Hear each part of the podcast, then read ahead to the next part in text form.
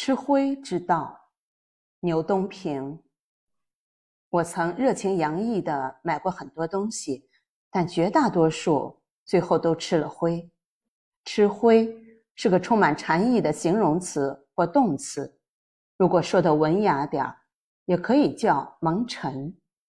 物件只要被长久搁置，时间便会像撒盐一样，在其表面撒下一层浅浅的灰尘。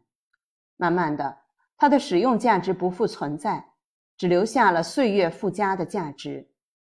吃灰好像在赋予物件以生命，言下之意是给了你自由，去自在的吞吐微尘吧，也算是交代了当初那份孽缘。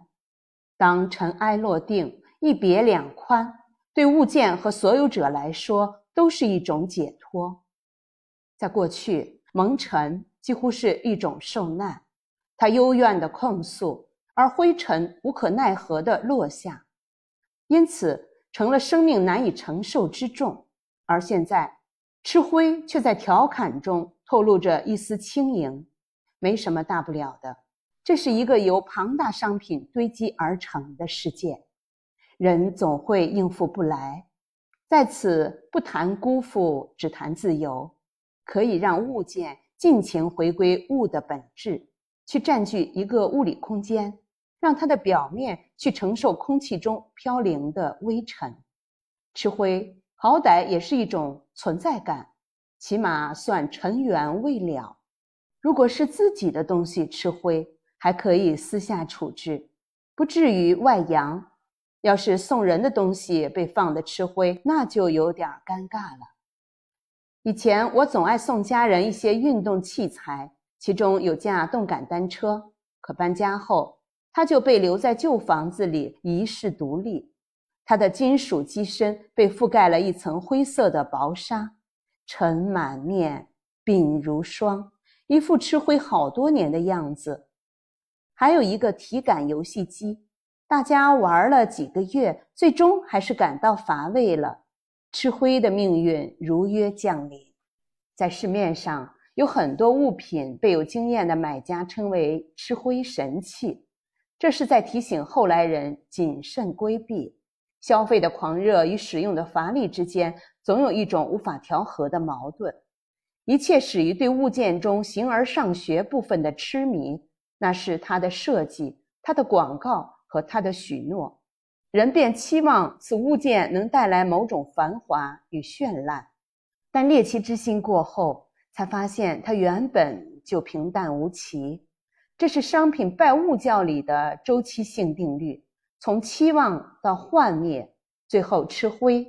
可这是资本与消费的问题，吃灰是无罪的。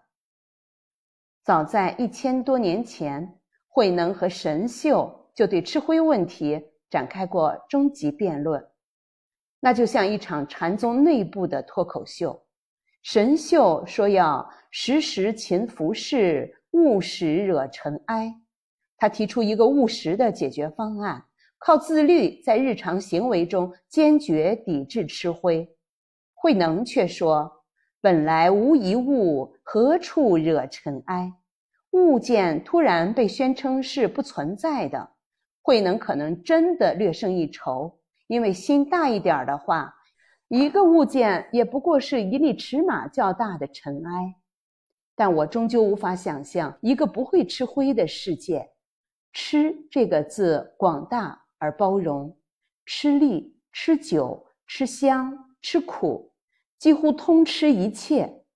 但以上都没吃灰来的朴实牢靠。吃灰是天地间的密码与秩序，那是大地与气流在暗通款曲，潇潇洒洒，却又静默如斯，从不节外生枝。它是岁月正在投下的树荫，具有可靠的历史与记忆，甚至还有手感。从这个角度来看，吃灰不仅无罪，它还是尊贵的。